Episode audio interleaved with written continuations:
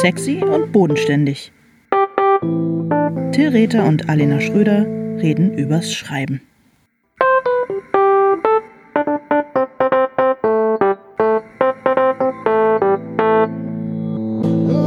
Hallo Alena.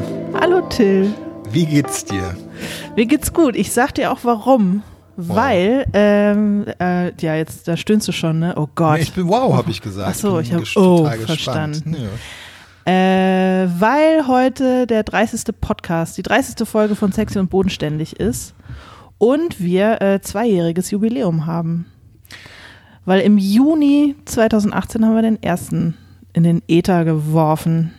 Und das, Mann, das äh, ist, freut mich. Ja, das, ich freue mich auch. Ich freue mich auch total drüber. Du weißt ja, wie sehr ich Geburtstage liebe und das ist ja im Grunde auch so eine Art von Geburtstag. Ah, du hast total recht. Und ähm, ich habe es natürlich wieder vergessen. Also dabei hast du mich vor drei Wochen schon darauf hingewiesen, dass wir nächstes Mal Geburtstag haben.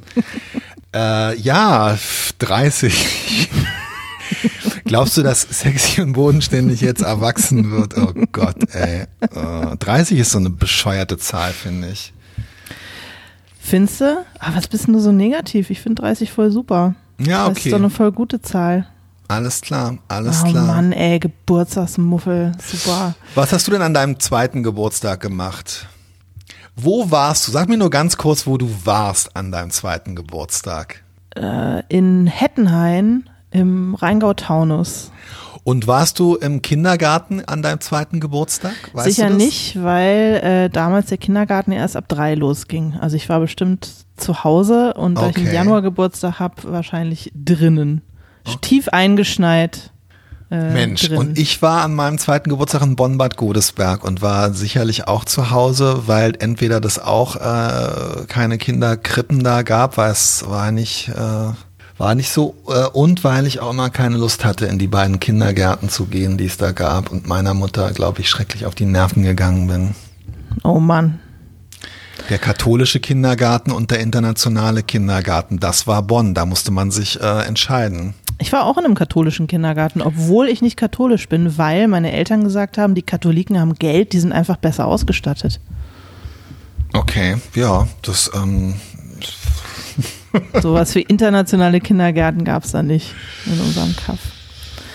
Mensch, Alena, das freut mich. Ja, du hast recht. Ich finde es toll, dass wir das äh, seit zwei Jahren machen. Ich bin wahnsinnig glücklich und es gibt eine Frage, die ich dir schon lange stellen möchte. Warum, warum hat unser Podcast so einen wahnsinnig guten Sound? Ich meine, gerade jetzt in dieser Corona-Zeit, wo lauter Podcaster dann immer die ganze Zeit betonen, dass die Leute jetzt nicht wie sonst an einem Ort sind. Wir sind nie an einem Ort. Ja. Und die Podcasts hören sich alle super scheiße an. Äh, hören sich an, als würden Leute in Keksdosen sprechen, obwohl da zwei oder drei oder vier Produzenten und Techniker mit im Raum oder im Nebenraum sitzen oder an irgendwelchen anderen Controls. Warum hört sich unser Podcast so gut an? Du, ich glaube, es liegt an uns, weil wir das einfach besonders gut machen.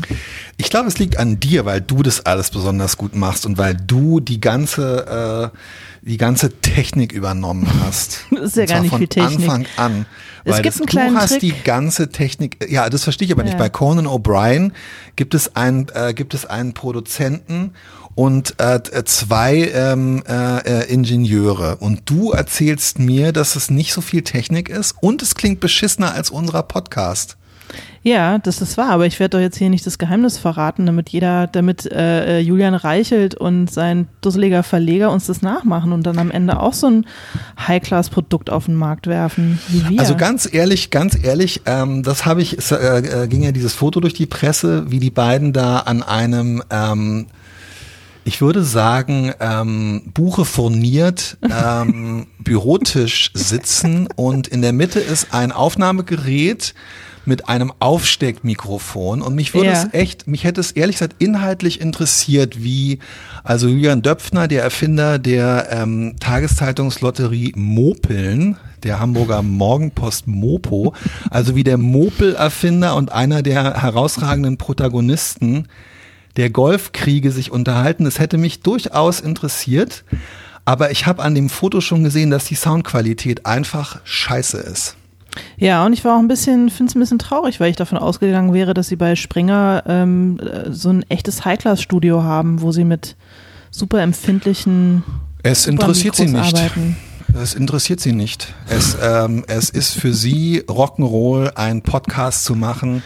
Äh, ich habe keine Sekunde davon gehört. Hast du eine Sekunde davon gehört? Nee, oder? Selbstverständlich nicht, nein. Genau, der sich einfach unfassbar grottig anhört, sodass man sich äh, die Ohren lieber mit Anchovy-Pasta füllen will, als da überhaupt reinzuhören.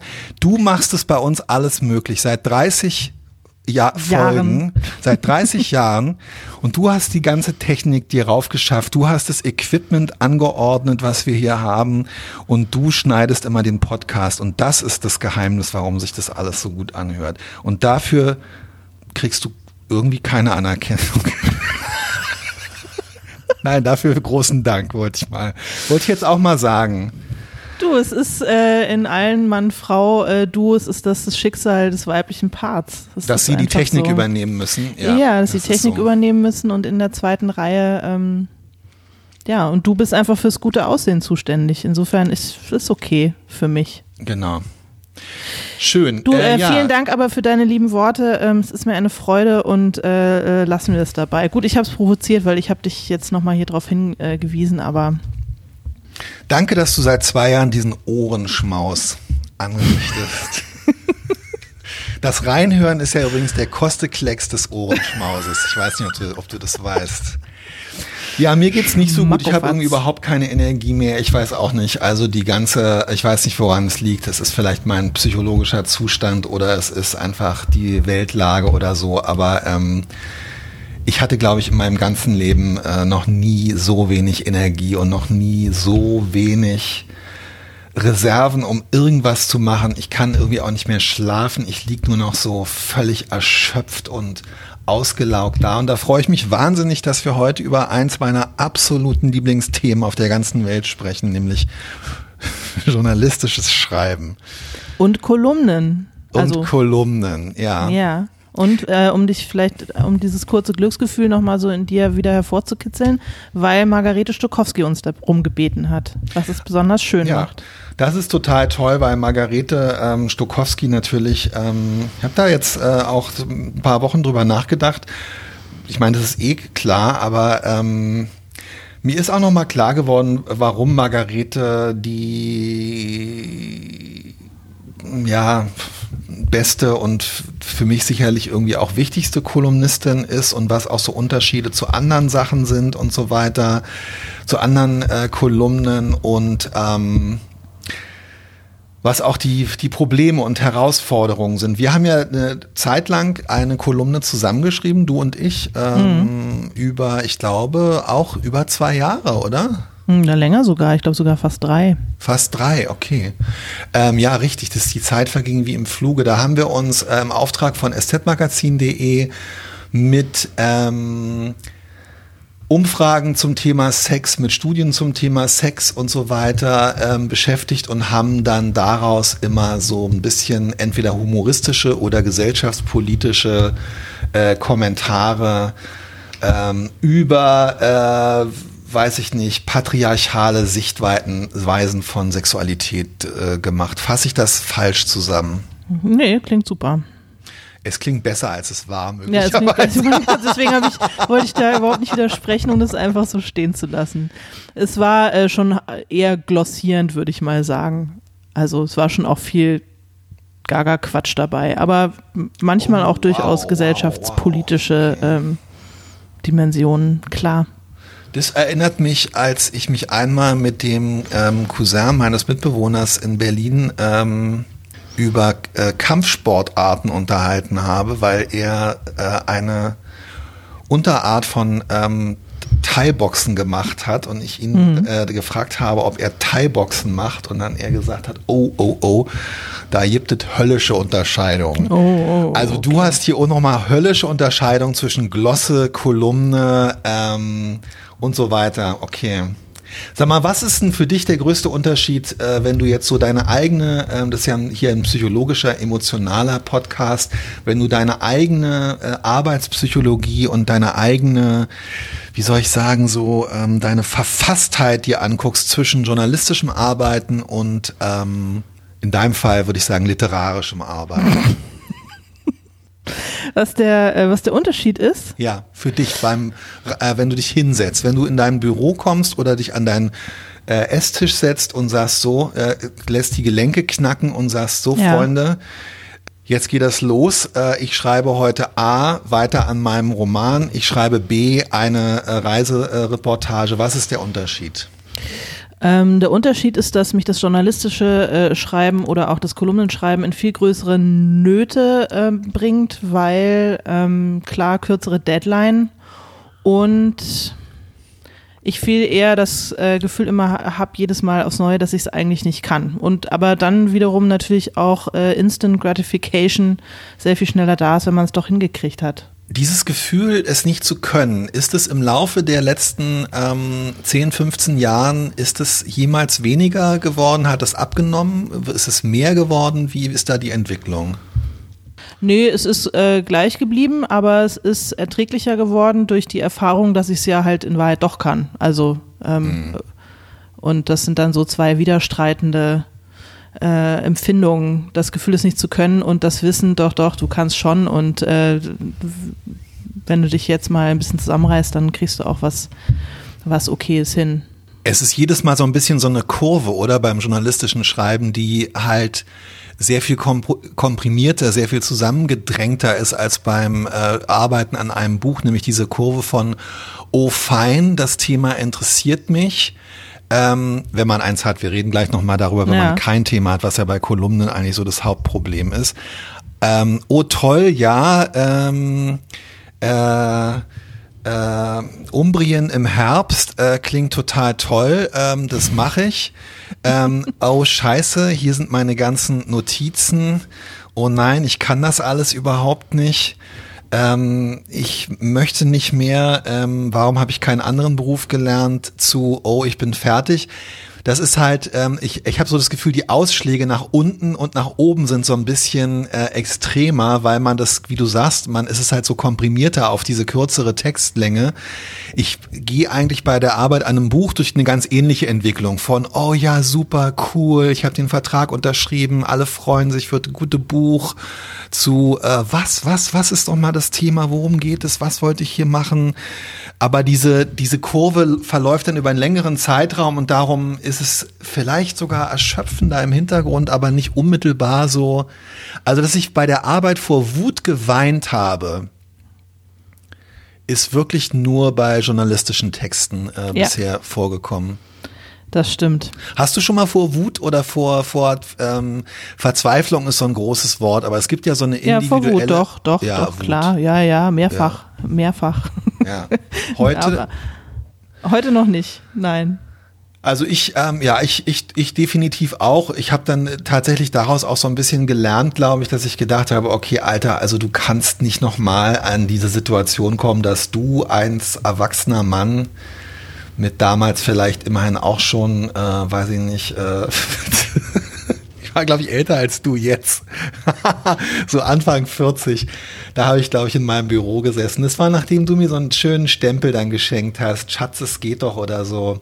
Geht Da doch, musste- Schatz. Geht doch, Schatz, genau. Da musste nämlich Diana, ähm, meine Frau, äh, ich habe zu ihr gesagt, du musst bitte ins Büro kommen, du musst zugucken, du musst einfach bitte zugucken, wie ich meine Notizen von der New Orleans-Reise ordne und wie ich verschiedene Stapel mache mit Themen, die ich abhaken will und wie ich ein Konzept mache und wie ich anfange, den ersten Absatz zu schreiben. Und sie meinte, ja, wie lange dauert das? Und ich meinte, ja, vielleicht so acht bis neun Stunden.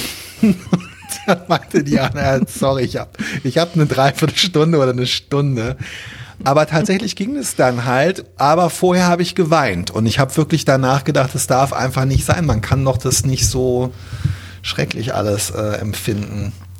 Ähm, Es gibt aber auf der anderen Seite auch wenig Gefühle, die ich toller finde, als ähm, jetzt vielleicht nicht unbedingt bei der Reisereportage. Wieso reden wir überhaupt über Reisereportagen?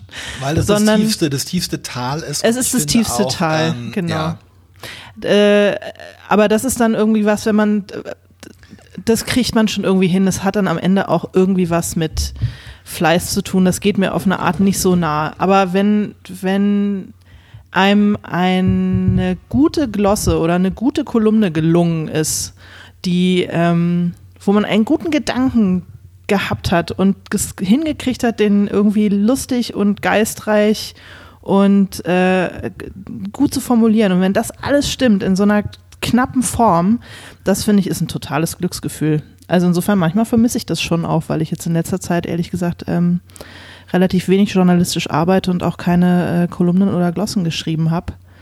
Ähm, das ist schon auch toll, wenn man weiß, man hat da so ein kleines hübsches Bonbon in die Welt gedrückt und ähm, das kann man jetzt in die, in die Menge werfen. Ja, total, total. Ehrlich gesagt ähm, muss ich ganz offen sagen, dass ich, ähm, wann hatte ich das Gefühl das letzte Mal? Ach doch, ich habe das beim Kolumnenschreiben ähm, schon auch so. Ich schreibe ja jetzt immer noch Kolumnen, wenn auch nicht so viele. Sind, ich habe vorhin mal überlegt, es sind 20 jetzt zurzeit im Jahr.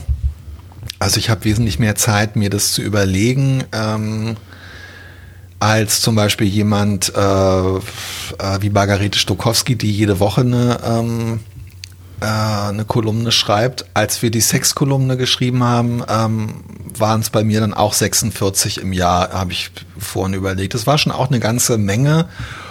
Und ähm, ich finde äh, dann schon so dieses äh, dieser Abgrund, in den man da guckt, wenn man erstmal kein Thema hat oder so, also wenn man sich das Thema selber überlegen muss, das ist ja gerade bei der, bei der regelmäßigen Kolumne ähm, so.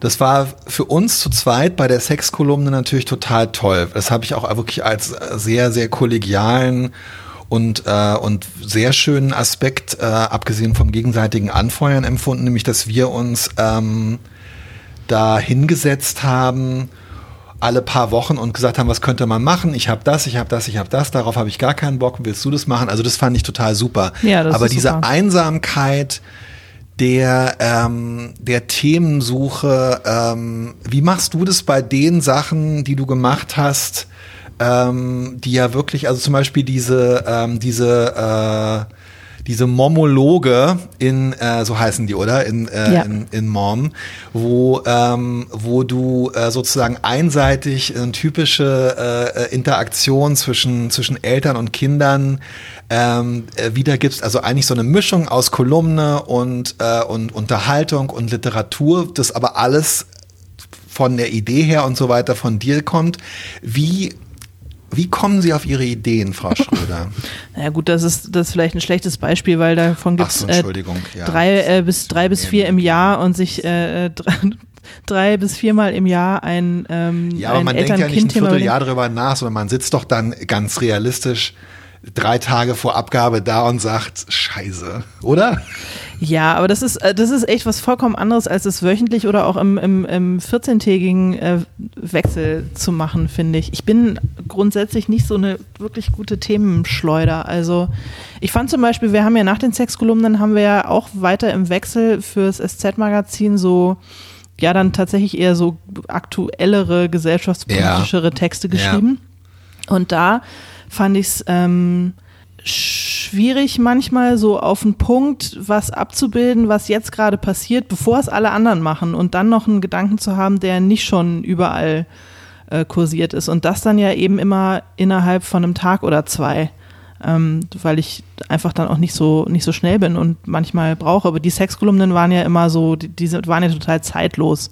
Das werden, deswegen werden die auch immer mal wieder noch so äh, ins Netz geballert von der Redaktion.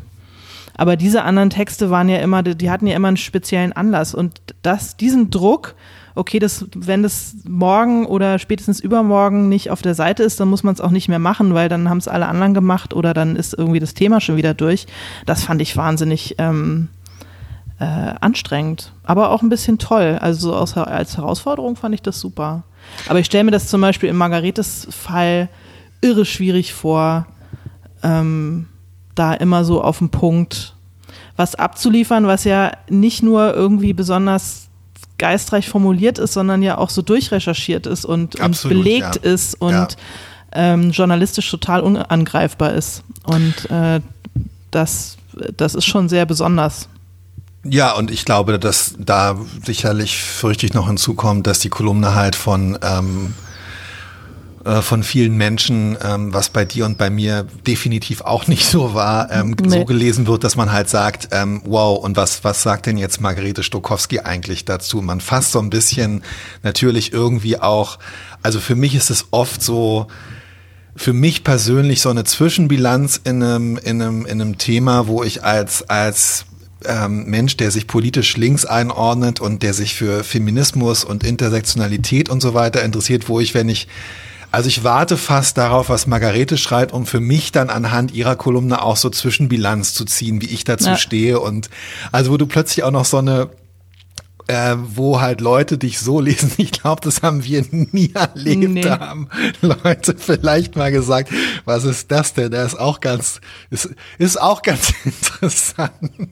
Naja, aber im Zweifel natürlich egal. Und Margarete hat natürlich auch Ja. Feinde, die nur darauf lauern, dass Ja, sie vielleicht ey, mal einen komm. Fehler macht oder so. Absolut, ja, ja, ja. Das, das meine ich auch. Das kann man, ähm, das kann man überhaupt nicht, äh, das kann man überhaupt nicht vergleichen. Ich habe ehrlich gesagt dieses, diesen, also ich habe das, äh, wir wollen es ja jetzt auch wieder so ein bisschen äh, versuchen. Ähm, das Bücherschreiben ist uns beiden dann wirklich dazwischen gekommen von der Dramaturgie her. Aber wir wollen ja jetzt, äh, wo wir zwischen Büchern wieder sind, auch versuchen ähm, wieder regelmäßiger ähm, im Wechsel äh, kolumnenartige Texte für SZ ähm, magazin.de zu schreiben. Ich habe aber da ehrlich gesagt sowohl erstmal dieses, okay, das muss jetzt aber auch wirklich heute Vormittag äh, einer schreiben, sonst kann man es auch lassen. Das mag ich immer wahnsinnig gerne. Ich liebe auch so, wenn Redaktionen, das kommt leider viel zu selten vor, anrufen und sagen, du, wir brauchen ganz dringend was zu XY weil mir das tausendmal lieber ist als, ja, mach mal erstmal und sag Bescheid, wenn du soweit bist und dann gucken, weil das, dann mache ich es eh nicht. Und Ah, zweitens, Ja, stimmt. Du kannst, du kannst das ganz gut. ich ne? liebe du, das. Ich liebe das. Weil ich dann auch, auch mal, das ist eigentlich was, was, was, was du psychologisch auch nachvollziehen äh, äh, können müsstest. Ich denke dann halt immer, naja, dann, dann können die Erwartungen ja auch nicht so hoch sein und dann können die ja auch nicht mit mir mich ausschimpfen, wenn es nicht so toll geworden ist, weil dann äh, sind sie ja vielleicht einfach froh, dass es überhaupt pünktlich war. Also so ganz kindlich, kindisch. Ja. Und ich mag daran aber auch vor allem dieses so ähm, bestenfalls mal so auftauchen auf dem Radar von Leuten als, hä, was ist denn das jetzt? Oh ja, auch ganz äh, lustig. Oder auch mal kurz auf dem Radar aufzutauchen als, ähm, was soll die Scheiße, ich mache euch fertig, ey. Gezeichnet Reichsbürger. Ja, Kriegst du ähm, viel, äh, kriegst du viel ähm, Resonanz? Resonanz und Post zu deinen Kolumnen? Ähm, in Brigitte Wummen äh, auf die Kolumnen äh, tatsächlich äh, ziemlich ähm, ziemlich viel, ja, ja, ja, ja, ja, ja, ja. Aber das ist natürlich auch so eine Form. Ähm, ich finde ja, dass die, über die Kolumne wird sich ja so viel ähm, lustig gemacht und es ist auch ja insgesamt so ein bisschen so ein, ähm, so ein Schmähwort fast geworden. Ich glaube, dadurch, dass eben es so viele Leute gibt, ähm, weiß ich nicht, der klassische Fleischhauer, äh, ähm, der inzwischen keine Kolumne mehr schreibt, ähm, außer bei Focus.de, was ich aber finde, boah, zählt das noch? Ich glaube, das hat weniger, ich glaube, das hat weniger, ähm, weniger äh, Impact, als wenn man ähm, äh, einmal im Monat bei Brigitte Woman in Print schreibt und in allen Ich glaube, das rezipieren tatsächlich nur noch Kollegen, würde ich sagen. Oder also Leute, die ja. auf der Suche nach Memes und äh, Screenshots sind, um irgendwie, ähm, ja. Ja. ja, Aber er kriegt viele Fernseheinladungen, also insofern, ähm, er, hat aber, würde ich sagen, also Leute wie diese, wie er, haben, glaube ich, dazu beigetragen, dass man Kolumne halt häufig als sowas, ja, man schreibt halt was Provozierendes, äh, nicht recherchiertes, ähm, nicht durchdachtes äh, ins Netz. Harald Martenstein ist leider inzwischen für mich auch so ein, äh, so ein Beispiel, wo man halt einfach irgendwas dahin behaupten kann und ähm, sich dann darüber aufregen kann und diese ganzen klassischen ähm, rhetorischen Muster irgendwie einsetzt, äh, Strohmann-Argumente und so weiter. Dadurch ist es irgendwie so runtergezogen worden, aber eigentlich finde ich das gerade im Moment, ich habe darüber nachgedacht, ähm, auf dem Weg hierher, ähm, dass ich eigentlich so die Kolumne, die interessanteste journalistische Textform im Moment finde, weil so dieses, diese Einladung, sich als sichtbare Person, die sich also mit Namen und dadurch, dass Leute einen, wenn sie es häufiger gelesen haben, auch ein bisschen kennen, die sich selber in Beziehung setzt zu bestimmten gesellschaftlichen Entwicklungen und das dann entweder sehr ernst oder sehr lustig oder wie auch immer versucht zu verpacken. Das finde ich eigentlich sehr fair, wenn man das so macht. Also wenn man sich transparent als erkennbare Person und begründet mit Sachen in Beziehung setzt, dann ähm, finde ich das sehr transparent und sehr fair, weil man Leserinnen damit so einen guten, so eine gute Möglichkeit gibt, sich abzugleichen oder sich abzugrenzen, weißt du? Ja. Was so beim Leitartikel oder bei der Reportage halt gar nicht der Fall ist, wo du, ja, wo immer alles so entweder so staatstragend oder so liter, äh, vulgär literarisch verbrämt ist. Ja, das stimmt, das ist spannend und manchmal tut es mir fast ein bisschen leid, weil ich das Gefühl habe, dass äh, so eine hingerotzte Fleischhauer-Kolumne oder Martenstein-Kolumne ganz oft viel mehr Impact hat oder, oder ja. was auslöst als eine große investigative äh, Recherche zum Beispiel Ja. oder ähm, Ja, ja, halt klar, mal, saubere journalistische Arbeit, die sie ja, eigentlich, ähm, die sie ja eigentlich ist. Und ähm, ich, ich teile deine Einschätzung total. Ich finde Kolumnen auch eine wahnsinnig interessante äh, Textform und bemerke das auch an mir selber, dass mir sofort äh, tausend Kolumnisten und Kolumnistinnen, äh, vor allem Kolumnisten, aber natürlich auch viele Kolumnistinnen einfallen und nicht so wahnsinnig viele ReporterInnen. Ähm, ja, also äh, Weil sie in meiner Wahrnehmungswelt einfach präsenter sind. Eigentlich auch nicht so wirklich fair. Ja, ach, ich glaube, das liegt aber auch vielleicht daran, wie wir uns selber nach so vielen Jahren in dem Job, ich finde, man hat sich schon so ausspezialisiert. Also mich interessiert dann halt irgendwie, ich warte sozusagen, so wie ich das von Margarete beschrieben habe, ich warte halt dann darauf, was ähm, Samira El-Wazil irgendwie über die, das, den letzten, in, das ist jetzt Medienskandal schreibt. Das, das, diese Einordnung interessiert mich dann einfach.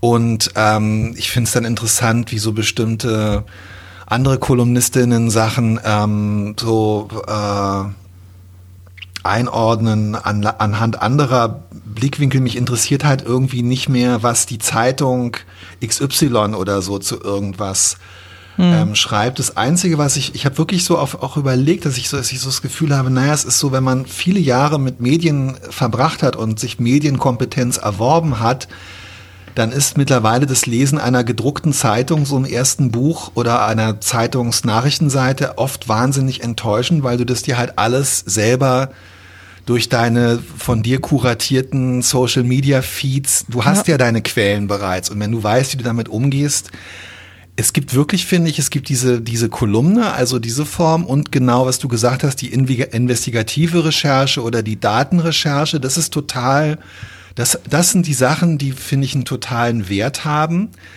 Also die ganz ext diese Extreme sozusagen, also diese die die genau die Investigation oder die Datenrecherche, wo dann leider die Reporter oder Reporterinnen dahinter zurücktreten oder die sehr personalisierte ähm, Sache, wo man sich mit der Person abgleichen oder wo man auf ihre Expertise vertraut. Was ich persönlich überhaupt nicht mehr brauche, ist so dieser Leitartikel.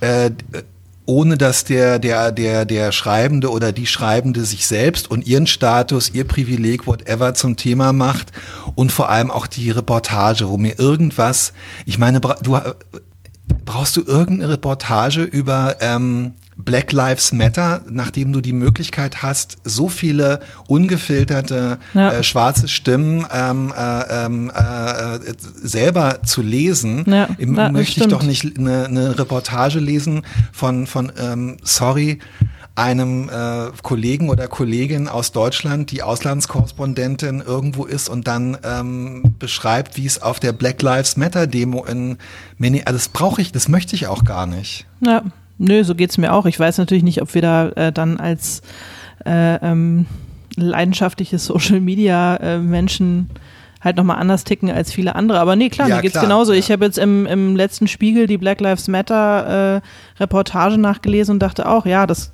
habe ich alles so und viel besser schon äh, ganz ungefiltert mir aus dem Netz gezogen. Klar.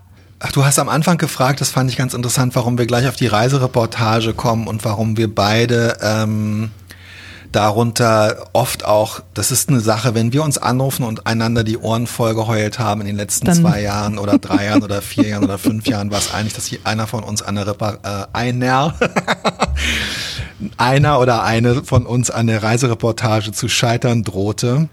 Ähm, ich glaube, dass für mich ist das Problem bei der Reisereportage und es ist auch das der Grund, warum ich keine Porträts mehr schreibe und das jetzt für mich wirklich endgültig beschlossen habe. Äh, dieser, dieses Gefühl, dass ich einem Ort oder einem Menschen auf 12 bis 15.000 Zeichen einfach nicht gerecht werden kann. Und dass Ja. diese Auswahl mich überfordert und ich bewundere, also ich lese wahnsinnig gern die Reisereportagen von Andrea Diener im äh, FAZ Reiseblatt, die glaube ich leider oft nicht online sind.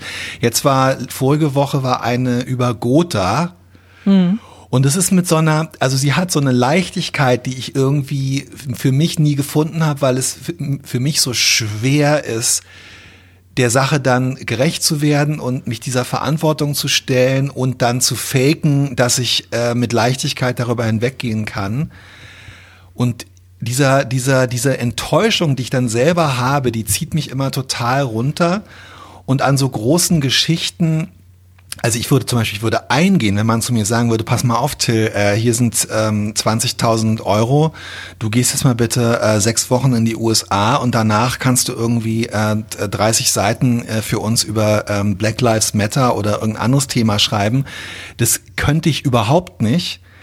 Aber ich wundere mich dann immer, wenn ich so große Geschichten darüber lese und mich frage, ja, verzweifelt ihr nicht daran, an der Unmöglichkeit, die Worte von Leuten wiederzugeben, Situationen wiederzugeben, Interaktionen wiederzugeben.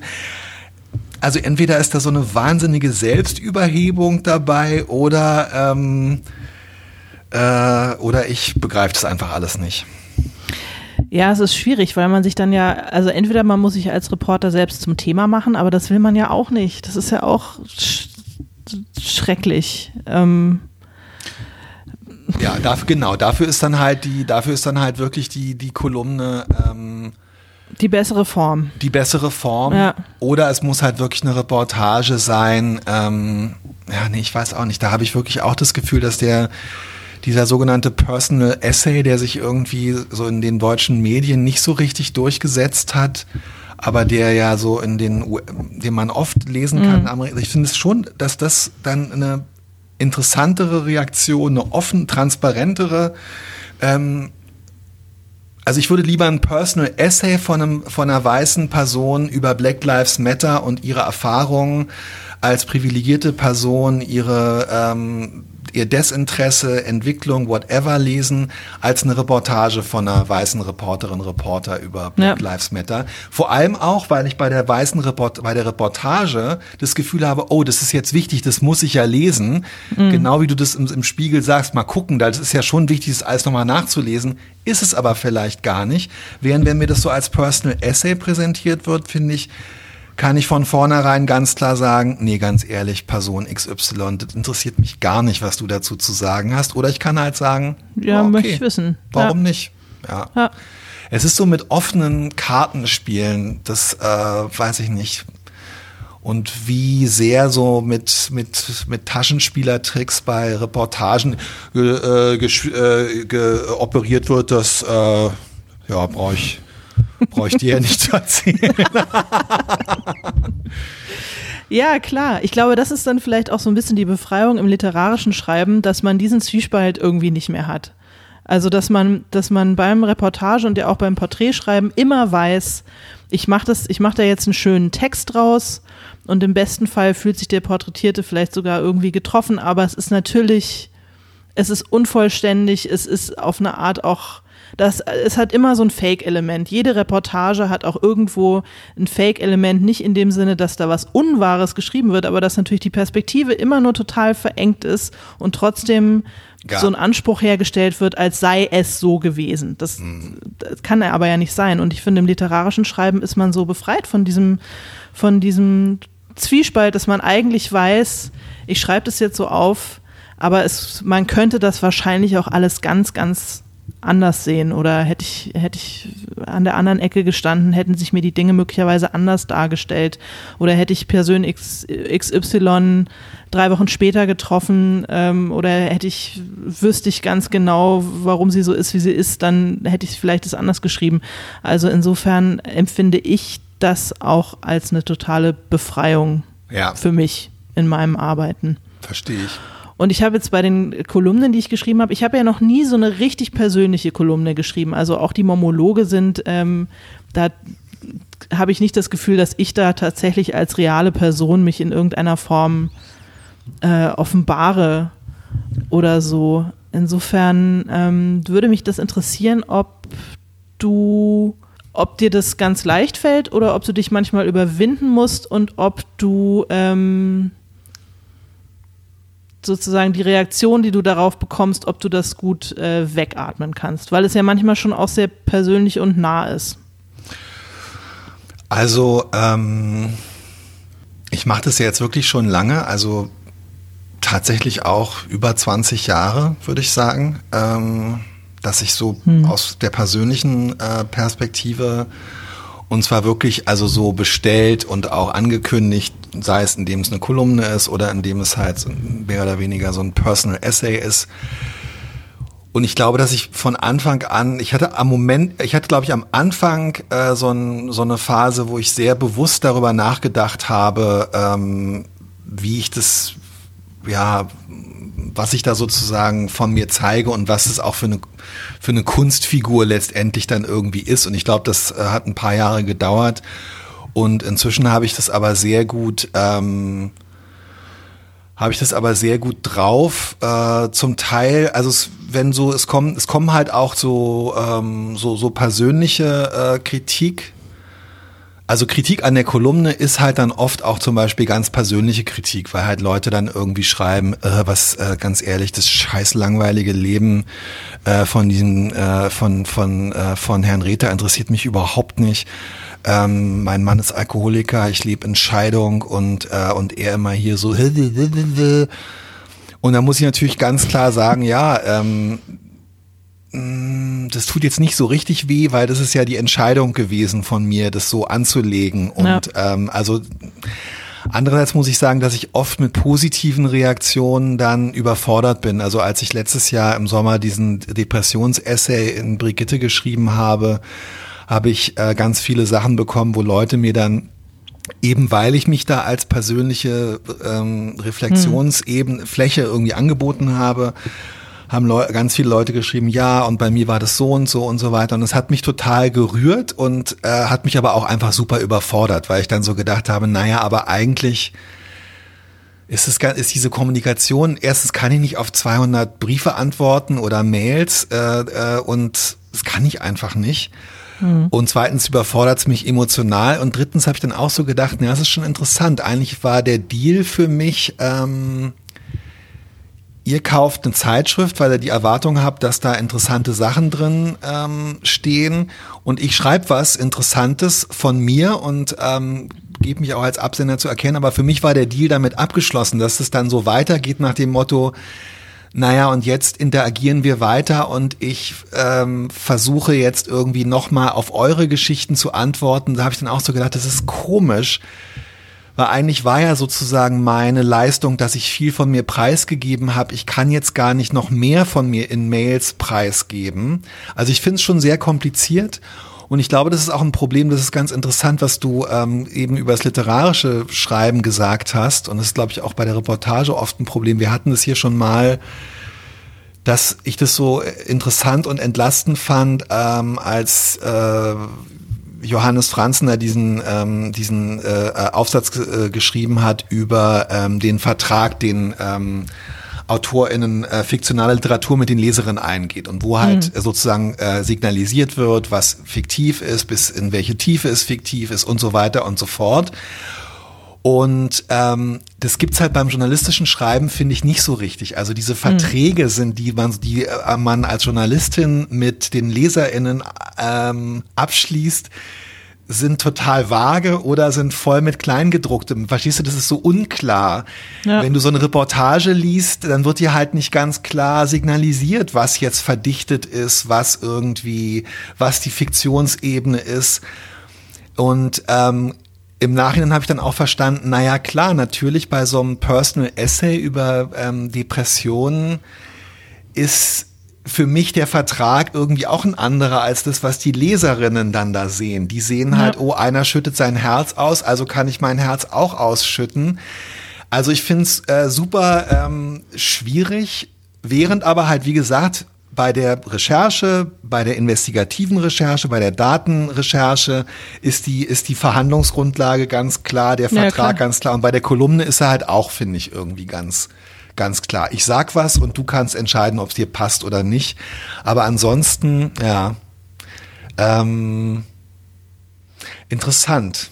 Nee, manchmal, es überfordert mich tatsächlich manchmal, aber eher die hm. positiven Reaktionen als die negativen ähm, Reaktionen. Und es ist auch ein Prozess gewesen, ehrlich gesagt, so in der ähm, in der Familie. Also über die Kinder versuche ich ehrlich gesagt gar nicht mehr als äh, Individuen zu schreiben.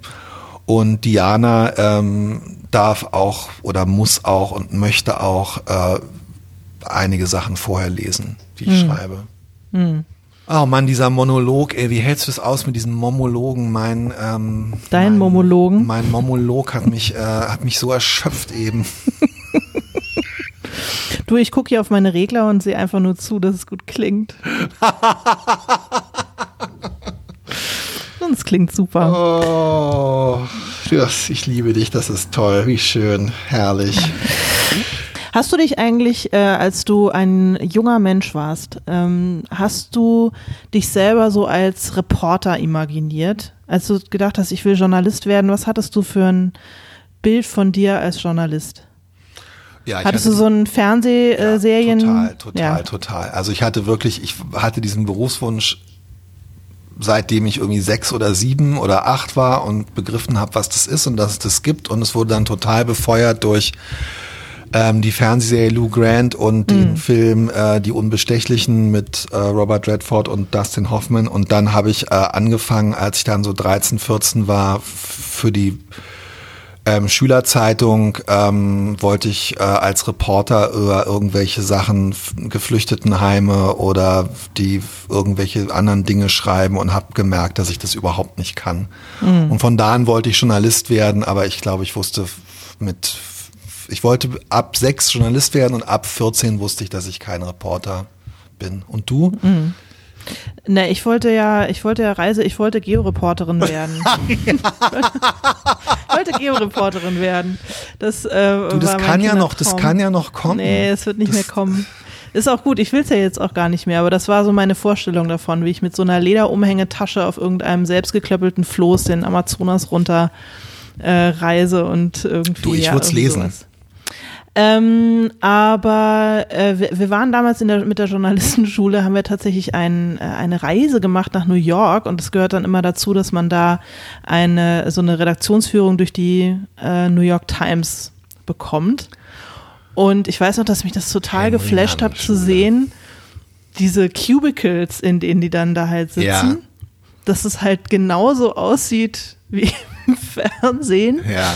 Und ähm, dass ich dachte, wow, das ist irgendwie, wie, wie, wie, wie krass, das ist irgendwie das krasse Journalisten live. Und dass ich so bei meinen ersten ähm, Praktika in so Regional, äh, in, in Lokalteilen von Tageszeitungen das auch super geil fand, dieses, okay, man kommt morgens in die Redaktion, dann guckt man, was sind heute für Termine und dann wird man so losgeschickt und bis 17 Uhr musste Ding geschrieben sein. Toll, ja. Und äh, diese, dieser, dieser Pace, diese Schnelligkeit, ich meine, das war natürlich irgendwie alles Pipifax, aber das fand ich schon irgendwie Nein, das auch war toll, ja. geil. Also ich glaube, jetzt denke ich manchmal, wenn ich, wenn ich doch nochmal so eine richtige äh, Journal, so ein Journalistin, Zeitungsjournalistin live haben wollen würde, dann wäre ich wahrscheinlich gerne Lokalreporterin oder so. Dann wäre ich gerne Uli Zelle äh, des ähm, Tageszeitungenwesens. und würde echt mit großer Wonne irgendwie mir Kaninchenzüchtervereins Ja. Gedöns äh, reinfahren. Ich glaube, das äh, würde Spaß machen, aber wahrscheinlich ist es auch eine total idealisierte Vorstellung. Ich fürchte, dass diese Jobs nicht mehr monetarisiert Äh, ja. sind sozusagen, aber eigentlich sind es nach wie vor, das stellt sich ja jetzt raus, dass das die wichtigsten Jobs eigentlich im Journalismus wären, abgesehen von Investigation und Datenjournalismus, äh, dass das, das wirklich ähm, diese Art von Lokaljournalismus, das erste, was ein- und kaputt gespart und entprofessionalisiert worden ist, ist eigentlich das einzige, was Leute interessiert. Ja, und, genau. äh, Nicht das, ist- was in ihrer Stadt los ist. Danke Verlage. Ja. Also es war einfach wieder eine eine äh, die die Kette der Leistung der deutschen äh, äh, Zeitungs- und äh, Zeitschriftenverleger äh, ist wirklich eine eine Siegesserie, äh, die ihresgleichen sucht. Und das gehört total dazu, weil ja, es wird absolut absolut absolut super. Und das kann ich total verstehen. Das habe ich bei den Praktika auch genossen. Und ähm, ich habe ja äh, zwei Jahre als Ü-Wagen-Reporter gearbeitet. Und das war ich habe es ja aufgegeben, weil ich, weil ich so früh aufstehen musste. Aber schon auch geil bestimmt. Es war oder? total, es war so, so, so schön. Und es war halt genau wie am Nachmittags hat man halt irgendwie gesagt, ja, was machen wir denn morgen? Es gibt am, ähm, am Alexanderplatz unten im Funkturm gibt's eine Ausstellung über DEFA-Kulissen. Da gehst du halt hin und beschreibst es und redest mit den Leuten, was das für Filme waren. Und dann mittags ist ein neues Jugendzentrum eröffnet worden. Und es gibt eine Sperrung an der Havel ähm, für, für, äh, für LKWs und da sind ein paar Brummifahrer. Nur Man muss Ja, halt dann super, immer um 5 oder? Uhr morgens da stehen. Ja. Aber wenn es dann lief und es war total toll, es war das aller, aller, aller, allerbeste, ja. Ja. Ähm, sag mal, aber noch eine Sache, was ich, äh, wo, ich am Ende gedacht habe, das kann man vielleicht noch, was mir wirklich, äh, weil ich es jetzt schon so lange mache, was mir nach wie vor am journalistischen Schreiben gefällt und was mir viel leichter fällt und gerade weil es so kurz ist, ähm, ich finde so diese Selbstüberlistung, wenn man halt wirklich, wenn es überhaupt nicht geht, ich finde so 4000 Zeichen am Tag kann man halt immer irgendwie schreiben. Und selbst wenn man eine Reisereportage ähm, über Cottbus schreiben muss und sich völlig überfordert davon findet, so dieses, weißt du was, du schreibst jetzt einfach 4000 Zeichen oder du schreibst jetzt 5000 Zeichen, dann gehst du nach Hause und morgen schreibst du nochmal 5000 Zeichen und dann guckst du dir den ganzen Schamott mal an und dann fehlen vielleicht nur noch 2000 oder du hast zumindest zwei Tage gearbeitet. Das finde ich daran wirklich ähm, super und äh, das finde ich kann man beim literarischen oder sagen wir mal beim belletristischen oder beim Bücherschreiben halt irgendwie nicht machen, oder? So dieses Alter, ich mache das jetzt einfach und dann wird die Welt auch nicht untergehen und dann kann man schon irgendwas Ja, damit klar. machen. ja, klar, du hast recht. Du hast recht. Du hast total recht. Bei mir sind es, glaube ich, vielleicht eher 2000 Zeichen und nicht vier.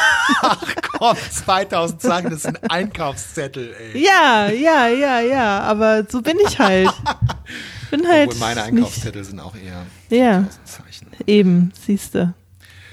Sag mal. Pass du. mal auf, ey. Ich ähm, ähm, finde es ja sehr interessant, äh, wer diesmal bei uns angerufen hat. Wir Ich hören es immer mich. live ab. Ich weiß es nämlich überhaupt nicht, wer angerufen Ja. hat. Aber ich glaube, es haben Menschen angerufen und ich Oh, würde mich toll. wahnsinnig freuen, wenn du das jetzt mit mir äh, anhörst und wenn wir hoffentlich dann fürs nächste Mal äh, schon unsere Themen kennen. Und wenn nicht, habe ich ein ganz sehr, sehr tolles anderes Thema, über das ich unbedingt mit dir äh, sprechen möchte. Ich bin gespannt. Hallo, ihr zwei, ich bin's nochmal, eure Manschette. Ja, und ich habe tatsächlich sogar noch eine kleine Frage an euch und drücke jetzt einfach die Daumen, dass ihr die nicht schon in einer der vergangenen Folgen, die ich nicht gehört habe, beantwortet habt oder darüber gesprochen habt. Und zwar würde ich gerne was von euch hören zum Thema Ernährung, Bekleidung, Körperpflege in Schreibphasen. Als Stichworte gebe ich euch jetzt noch mit Eiswaffel, Snickers Eis und Frank Schätzing. Macht's gut. Tschüss, bis bald auf Twitter. Ich bin absolut begeistert von Manschette und ich finde, Ja. das ist ein. Weißt du was? Ich würde das Thema sozusagen. Ähm, ich finde es ein super, super Thema fürs nächste Mal. Also wenn man es vielleicht so als Self-Care oder so bezeichnet. Self-Care beim Schreiben. Also was Ja. isst man, was hat man an? Äh, Ich finde das total toll. Weil ganz ehrlich, Ja. wir waren ja nun vorige, äh, vorvorige Woche auf Schreibreise und ähm, Es ist schon eine, äh, eine sehr dünne Linie zwischen Self-Care und Self-Zerstörung. Selbstzerstörung. Allerdings.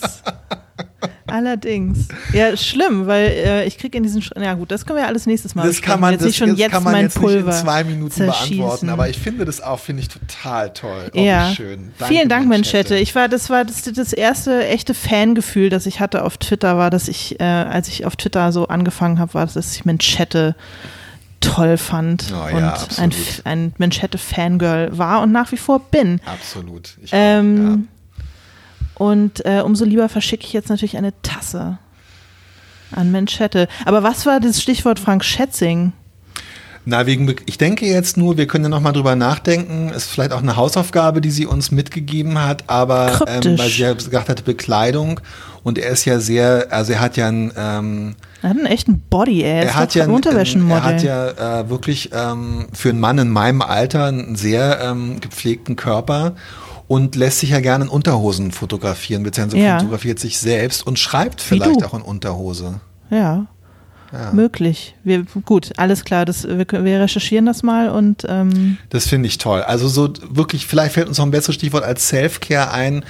Ich habe da neulich was drüber geschrieben und habe gelesen, dass das ursprünglich bedeutet, dass ähm, Patienten, äh, äh, Pflegebedürftige und chronisch Kranke ähm, sich aus Kostengründen ihre Medikamente selbst verabreichen sollen. Seitdem finde ich das Wort Self-Care nicht mehr ganz so, nicht mehr ganz so holy und wholesome, wie ich es vorher fand. Wobei, ähm, es passt vielleicht auch ein bisschen dazu, wie wir uns äh, bei Schreibreisen annähern. Selbst medikamentieren, genau. Ja. Okay, mal hören, ob noch jemand angerufen hat. ja. Hallo zusammen, hallo Till, hallo Elena, hier ist Rosen. Ich wollte schon seit ganz vielen Sendungen mal anrufen, weil ich natürlich auch eine Tasse haben möchte. Und als ich das letzte Mal gehört habe, dass es auf Anregung Anastasia Zimberger Sticker gibt, ähm, musste ich jetzt natürlich anrufen. Ich wollte mich sehr bedanken für die letzte äh, Folge, die ihr ausgestrahlt habt zum Thema Familie und ähm, kann da vielleicht auch noch meinen persönlichen Senf dazu abgeben, dass das Ganze ähm, natürlich umso schwieriger wird, Schreiben ähm, und äh, Familie zu vereinbaren, wenn dann eben noch ähm, Lohnarbeit ins Spiel kommt und wenn die Familie eine Einelternfamilie ist, äh, wie jetzt in meinem Fall. Aber ich will überhaupt nicht klagen. Ich krieg das dank meiner tollen Co-Eltern kriege ich das auch ganz gut hin. Und ähm, dann habe ich noch eine Frage beziehungsweise eine Anregung. Ich habe jetzt wirklich mal geschaut, welche Themen habt ihr schon behandelt in eurem Podcast und das ist doch recht ausführlich gewesen. Aber ähm, über zwei Dinge habt ihr noch nicht gesprochen und zwar einmal ganz explizit über das Thema Vorbilder. Gibt es AutorInnen, die euch inspirieren und euch schon lange auf eurem Weg begleiten oder solche, die ihr erst vor kurzem entdeckt habt und ähm, die wichtig werden könnten für euch. Und das andere Thema ist ganz platt das Thema Setting. Das finde ich ja persönlich auch was Schwieriges beim Schreiben. Ähm, so, und ich werfe euch jetzt einfach mal diese beiden Themen an den Kopf und äh, freue mich aber auch erst einmal auf die Folge, die jetzt wahrscheinlich bald kommt, mit dem journalistischen Schreiben angeregt von Margarete Stokowski. Und dann sende ich euch mal ganz liebe Grüße aus der Schweiz und hoffe, dass tatsächlich eine Tasse und Sticker ihren Weg hierher finden. Unbeschadet hoffentlich. Vielen Dank nochmal für euren wholesome Content und liebe Grüße. Tschüss. Oh, toll, ein Anruf aus der Schweiz. Ja, voll super. Oh, super, du, vielen, vielen mich. Dank. Meld dich doch Naja. mal bei einem von uns äh, mit deiner Adresse und dann kriegst du selbstverständlich Tasse und Sticker auch in die Schweiz geschickt. Ist ja ganz klar. Und ich würde ganz gern kurz eine Sache sagen, die, glaube ich, hier äh, vielleicht noch nicht so deutlich geworden ist. Doch ist sie, glaube ich. Ähm, also ich spreche, glaube ich, für uns beide, wenn ich sage, wir würden beide keine Bücher schreiben, wenn wir nebenbei noch 9 to 5 oder Teilzeit Lohnarbeit machen müssten Ja, definitiv. Geschweige denn alleinerziehend wären, oder? Also ich hätte das, ich kann wirklich nur, also ich habe totale Bewunderung, ich hätte das Energie äh, Level hätte ich nicht, muss ich ganz Nee. ehrlich, muss ich ganz offen sagen. Also Ich auch insofern, nicht. Jeder, der äh, das macht, ähm, Äh, Absolute Bewunderung, ja. Absolute Bewunderung, ja. Und na klar ist es, äh, kann man alles, was uns betrifft, überhaupt gar nicht damit vergleichen mit, mit jemandem, der das quasi äh, on top zu einem Lohnjob und äh, ja und mit Kindern Ja, alleine super. zu Hause machen Toll. muss. Ähm, zu den thematischen Anregungen. Hast du Bock auf Vorbilder, Alina? Sag doch mal. Na, ich sag mal so, also das Till wollte gerne mal, dass wir eine Folge machen über Vorbilder und ähm, ich habe gesagt, das möchte ich nicht so gerne, weil ähm, Aber Hera Lind und ähm, das ist doch völlig okay. Fuck you, Till. ähm, Kann und Spaß. ich weiß. Ähm, nee, warum? Weil ähm, pff, ich finde es schwer zu beantworten. Das sind wahnsinnig viele, dann wird es und auch dann wieder wahnsinnig wenige. Dann wird es so eine Name-Dropping-Veranstaltung und ähm, und dann führt es dazu, dass Till, der einfach schon ein bisschen länger äh, unterwegs ist als ich, Ich kann das Planeten und grund. Ja. grundsätzlich einfach da so äh, so aufblättern kann Ich habe ähm, nur, aus aber ich habe ganz fulminanten wenige. Also Wissen und seiner Lebenserfahrung und ich und ich dann immer relativ wenig dazu zu sagen habe und ähm, das äh, äh, wollte ich vermeiden. Deswegen gibt es keine Folge über Vorbilder. Ich finde das eine tolle Anregung mit dem, ähm, mit dem Setting. Also jetzt, nachdem wir wieder sehr viel über Psychologie und so weiter gesprochen haben, in einer der nächsten Folgen auch nochmal Mhm. über das Handwerkliche zu sprechen. Ja. Weil wir ja beide, und das finde ich ist jetzt auch was Neues, wir sind ja beide jetzt wirklich nochmal wieder total am Anfang von einem Ja. neuen Buch und sind genau an diesem Moment, ähm, ist ganz interessant, weil du hattest, glaube ich, eher so eine thematische Idee. Ich habe eher so eine Setting-Idee. Und ähm, du musst also jetzt sozusagen äh, für deine thematische Idee gerade das Setting finden. und ich Stimmt. muss aus meinem Setting sozusagen das Thema entwickeln. Und das finde ich total interessant. Lass uns doch da mal so ein bisschen, ähm, das finde ich eine tolle, tolle Anregung. Vielen Dank. Super, guck schon, haben wir wieder zwei Themen für Ja. die nächsten stark. Male. Aber was war denn, du hattest ja auch noch ein Thema, das hast du jetzt so groß angekündigt. Sag doch mal. Ähm, nö, das wird ja jetzt verwirrend, weil also dieses ganze Thema Self-Care und jetzt Settings finde ich, äh, finde ich, finde ich schon mal super. Okay, aber sag's mir mal einfach nur so, weil es mir interessiert. Ich Äh, ich, ich, hatte, ich hatte keins. Ich wollte nur Ach so. ein bisschen. Ähm, ich dachte, mir fällt da noch was ein. Aber